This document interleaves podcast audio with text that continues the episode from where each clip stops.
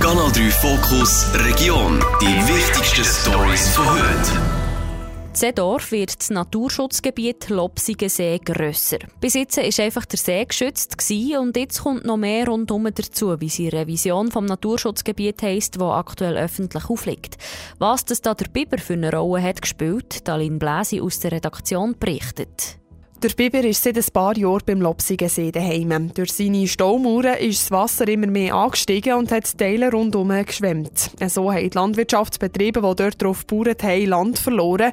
Nachher haben der Kanton Bern und die Gemeinde zwei Lösungen gesehen, sagt der Gemeindepräsident von Seedorf, der Hans Schori. Die können aussehen, wieder zurückzugehen wie früher, das heisst, der Biber zu verjagen oder eben jetzt das Land abzutauschen und das hat jetzt die öffentliche Hand gemacht. Der Kanton Bern hat können Land kaufen, hat können die Bauern, die das Land hatten, abtauschen und jetzt den inneren Kreis, den versumpften, vernässten Teil in ein Naturschutzgebiet überführen. Somit wird das Naturschutzgebiet Lopsigensee grösser. Und zwar ist es dann nachher so gross wie etwa 40 Fußballfelder. Wo eine äußere Zone ist, wo Privateigentum ist, wo die Bauern normal können bewirtschaften können. Einfach kleine Einschränkungen sind, dass man die Hunde dort auf den Wegen an der Leine muss führen dass man die Wege nicht darf mit exklusiv natürlich Landwirtschaft.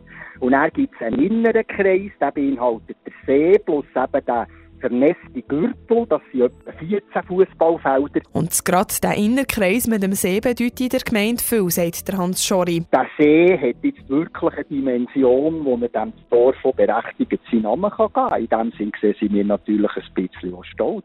Seedorf mit seinem See, heisst zwar Lopsiger See, aber es ist das Dorf am See und in dem Sinn gesehen sind wir froh, haben wir jetzt eine gute Lösung gefunden und in dem Sinn gesehen können wir dort auch äh, einen Teil von der Natur natürlich zeigen. Bis Ende März legen die Pläne vom Kanton jetzt öffentlich auf. Grosse Einsprachen dagegen erwartet der Seedorfer Gemeindepräsident aber nicht, weil in Mitwirkung vorher sind die betroffenen Landbesitzer schon einbezogen worden und dort hat man den Kompromisse beschlossen.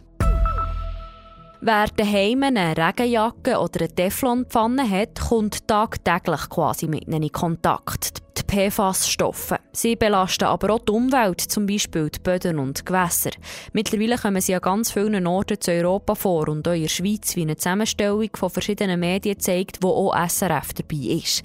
Und dort sieht man, dass man bei Messungen die Stoffe auch bei uns in der Region hat gefunden zum Beispiel zu Brügg, zu Kappeln oder auch zu Betteln. Was das genau bedeutet und wie gefährlich das die Stoffe sind, das hat Aline Bläsi aus der Redaktion wissen. Das Problem bei den PFAS-Stoffen ist, sie sind sehr stabil und wenn sie mal in der Umwelt sind, bauen sie sich kaum ab. Das erklärt Nicole Chollet vom Amt für Wasser und Abfall vom Kanton Bern. Weil sie auch im Löschraum sind, wo die Feuerwehr oder der Zivilschutz brauchen, verbreiten sie sich zum Beispiel, wenn sie ihn einsetzen. Im Skiwachs oder äh, Feuerwehrübungsplätze oder so, die werden nachher, die verbreiten sich nachher mit dem Grundwasser, mit dem Wind, mit dem Regen oder so, die werden einfach wie weiter transportiert. Und deshalb findet man sie auch an unbewohnten Orten wie der Berge oder im Arktis und sie sind einfach so überall vorhanden. Sie sammeln sich zum Beispiel in Gewässern, im Grundwasser oder im Boden. Zu Brücke hat man die PFAS-Stoffe zum Beispiel im Oberflächengewässer gefunden, das Kappeln und das Betteln im Boden.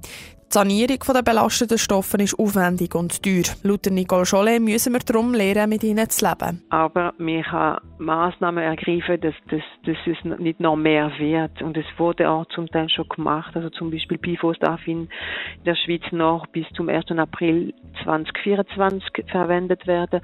Nachher äh, ist es nicht mehr erlaubt. Und so, wenn man einfach die, die Nutzung von den Stoffen tut verbieten, dann tut man auch irgendwann nachher die äh, Zunahme der Konzentration blockieren. Die PFAS-Stoffe können beim Menschen zum Beispiel zu einem höheren Cholesterinwert führen. Laut Nicole Scholle sind aber nicht alle Stoffe gleich gefährlich für die Gesundheit. Der Augendeckel straffen, Lachfalten mit Botox wegmachen oder Fett absaugen. Solche Schönheitseingriffe sind beliebt in der Schweiz und auch in der Region. Mittlerweile gibt es zum Beispiel auch im Bieler Stadtzentrum mehrere Praxen, die grössere und kleinere Schönheitseingriffe anbieten. Der Beitrag dazu von Aline Studer aus der Redaktion. Die Praxis von Raphael Wirth zu Bio hat letztes Jahr zwar ein bisschen weniger Umsatz gemacht als in den Corona-Jahren 2020-2021. Er ist Facharzt Facharzt für plastische Chirurgie. Im Vergleich zur vor der Pandemie haben sie aber immer noch mehr Patientinnen und Patienten behandelt. Der Raphael Wirth ist überzeugt, so Schönheitseingriffe sind salonfähiger geworden. Da hat sicher auch das vermehrte Aufkommen äh, während Corona, wo wir hatten, vermehrte operiert haben, dazu geführt, dass einfach ja, auch in Nachbarschaft halt oder im Bekanntenkreis viele hatten, wo, wo sich etwas gönnt haben und dementsprechend äh, ist das Tabu fällt einfach langsam. Mittlerweile gibt es auch Praxen, die kleinere Behandlungen spontan oder nur mit einer kurzen Wartezeit anbieten. Von dem ratet der Raphael Wirth aber ab. Die Falten wegspritzen brauche zwar weniger ausführliche Beratung als eine Operation, trotzdem gibt es ein gewisses Risiko und es braucht eine seriöse Abklärung. Es braucht auch die Möglichkeit vom Patienten, dass er sich das Ganze überlegen ähm, muss entsprechend aufgeklärt werden und das sollte man nicht machen, wie wenn man zum Coiffeur geht. Es kommt auch immer wieder vor, dass Patientinnen und Patienten einen Schönheitseingriff korrigieren wollen, weil sie nicht zufrieden sind mit dem Ergebnis. Ich würde mal sagen, einmal pro Woche habe ich Patienten, die, die sich irgendwo anders im Ausland oder in der Schweiz operieren und dementsprechend äh, mit Beschwerden kommen. Die sind zum Teil begründet, zum Teil nicht begründet, weil die Vorstellung des Patienten nicht gestimmt hat, was er erwarten kann von einem entsprechenden Eingriff. Das passiert laut Raphael wird häufig, weil die Ärztinnen und die Ärzte die Leute nicht richtig aufklären über einen Eingriff. Kanal 3 Fokus Region. Nachher auf Spotify und Apple Podcasts. Jederzeit kompakt informiert.